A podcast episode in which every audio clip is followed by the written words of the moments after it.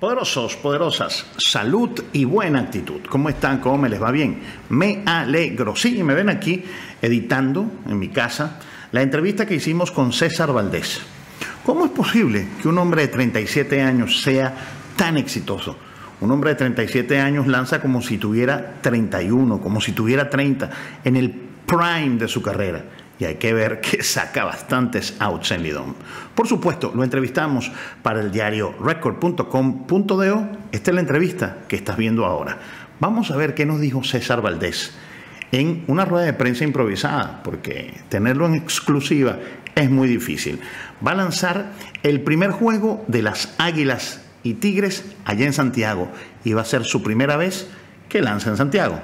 Pero dejemos que sea el propio César Valdés que nos cuente cuál es el secreto de su éxito. Esto es Quieto en Primera, la fiebre del béisbol, tu canal de YouTube y también record.com.do. Por cierto, suscríbete al canal de Record y dale a la campanita para que te lleguen todas las notificaciones y también síguenos en nuestras redes sociales. Bienvenido, César Valdés. Ahí lo tiene eso va para, para, el juego de ensueño, se va, se va, se va a dar esa, eh, ese enfrentamiento entre tú y, Luis Polonia. Ah, no sabía, ¿no? Ah, pues, pues aprende, ya, ya tiene que, tiene los pendientes. Ah, lo sé ahora.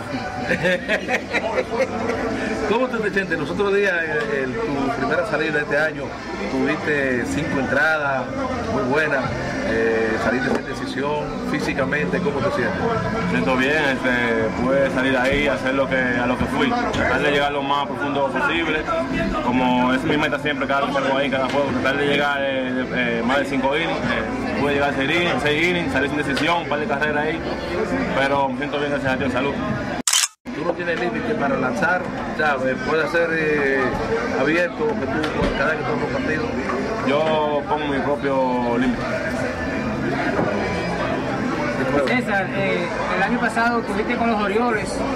¿Qué se espera? ¿Tú vas a estar en la menor, vas a Japón, vas a México el año que viene?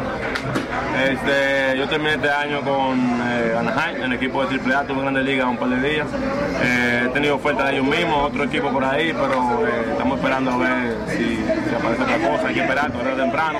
Si no, vamos a jugar donde sea, donde Dios me dé la oportunidad de ir, ahí voy a lanzar.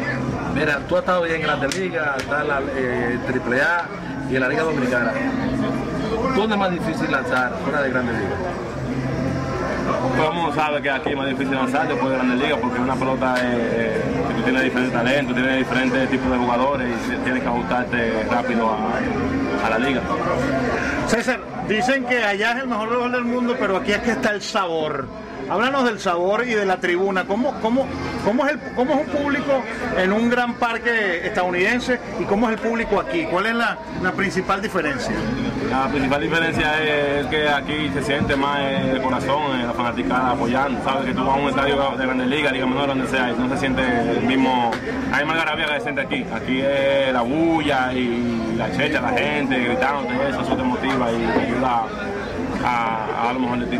César, y otra cosita, te bajaste del avión y te fuiste al campo de entrenamiento, es que te picaban los pies, es que es una ansiedad cuando, cuando, cuando llegas aquí porque descansas muy poco. Eh, tengo 37 años ahora mismo y yo, soy de lo que digo que si yo duro más dos semanas eh, descansando eh, para tomar ritmo otra vez es un poco difícil. O sea que yo llegué aquí a Dominicana, tuve una semana y media más o menos y una vez me mantuve entrenando y, estamos aquí dando lo mejor. César, ¿dónde es más difícil lanzar en los estadios aquí? ¿En la capital, Santiago, Omana, San Pedro o San Francisco? Yo lanzaba en todos los estadios aquí en Dominicana. Los fanáticos obvio, tu fanaticada que tú quieres estar escuchando, eh, gritándote y apoyándote. Yo sé que tú quieres, tú quieres en tu casa. Pero eh, en todo el estadio igual, se puede lanzar en todo el estadio igual, hacer tu trabajo, tratar de mantener la bola bajita. Hay estadios que corren más la bola, pero eh, tú mantienes, estando en la, en la zona bajita, yo creo que tú puedes hacer un buen trabajo. César, 37 años, como acaba de decir, eh, te mantienes como el primer Wandur, eh, cada salida que tienes son más de cinco entradas. ¿A qué se debe todo eso? ¿Qué- ¿Dónde que está ese- esa química para que tú te mantengas así en buenas condiciones? La preparación, creo que la, prepara- la preparación tiene, influye mucho en eso y cada vez que tú sales ahí, tratar de, de utilizar lo menos picheo posible, bateador por bateador, así tú puedes llegar a más de, más de cinco días. Y la comida influye, ¿qué tipo de comida tienes? ¿Qué tipo de, de alimentación haces? Porque Una de las cosas de la comida dominicana, por lo general es que hay comida dominicana que es muy negativa. Eh, con la dieta se come de todo, con moderación. Pero no hay dieta.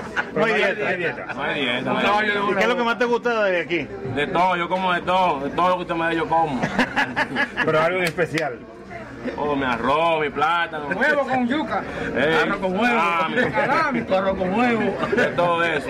Gracias César y te deseamos suerte para la próxima salida y vete aquí por un par de años más en la Liga Dominicana. Gracias, Se va a gracias. enfrentar a las águilas ahora.